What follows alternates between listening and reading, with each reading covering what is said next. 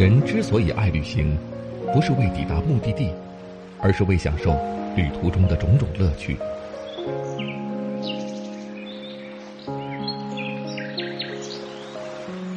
如果问我旅行的意义是什么，我也不知道。假如你还没有出发，不如和我一起听路上。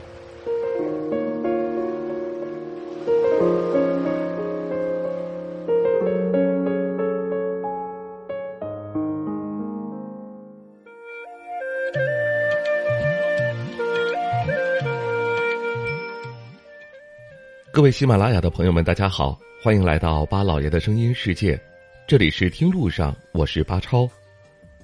中国许多比较贫穷的地方都是通过旅游业发展起来的，毕竟这些地方没有什么经济产业，也没有特别好的产物，能够实现经济转型的就只能靠旅游业，所以就诞生了许多旅游大省，比如贵州、云南的许多地方，靠旅游业逐步发展成为了一个个网红城市。人流量密集的往来，让城市的经济活力也越发蓬勃。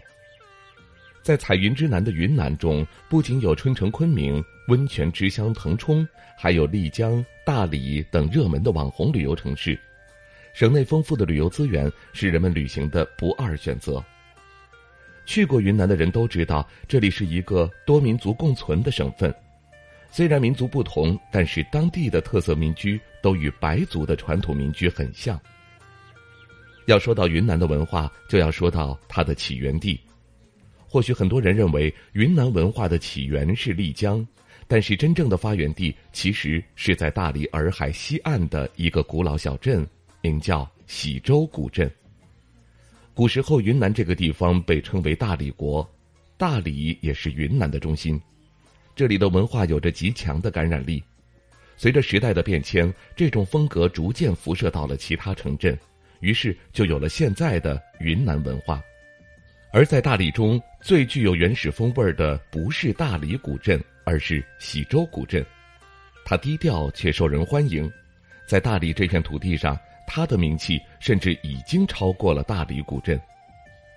大理国的开国皇帝段思平就是从这个古镇走出来的，这里也走出了很多的名人轶事，所以每次来到这里，就像是来到了一处充满诗意的地方。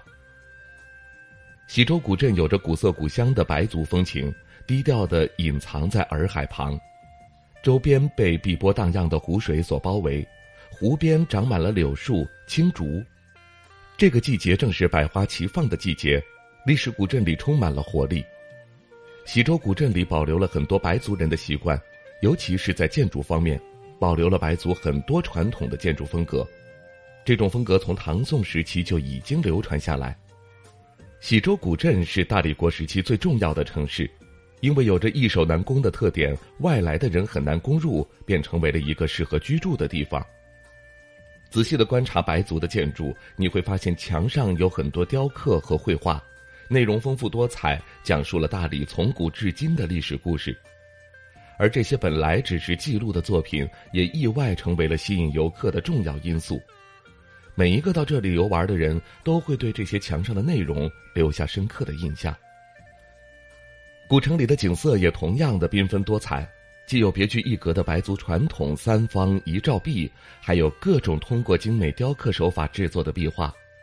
就连大街上店铺的装饰都是别出心裁，给人一种怀旧中带着新潮的感觉。走在古镇的青石板上，能够闻到阵阵玫瑰的芳香。这里的人都用玫瑰来泡茶，或者是做成云南特色糕点鲜花饼，有的还会用玫瑰炒鸡蛋。喜洲古镇也是云南少有的不怎么商业化的古镇，古镇里的设施也已经非常的老旧了，充满着年代感。如果来到喜洲古镇，也千万不能够错过当地的特色小吃喜洲粑粑。这是当地特有的酥饼，又脆又香，隔着很远就能够闻到它的香气。那么，您曾经到过大理的喜洲古镇吗？云南的古镇中，您最喜欢哪一个呢？欢迎各位留言发表您的看法吧。好了，感谢各位收听我们这一期的《听路上》，下期节目我们再会。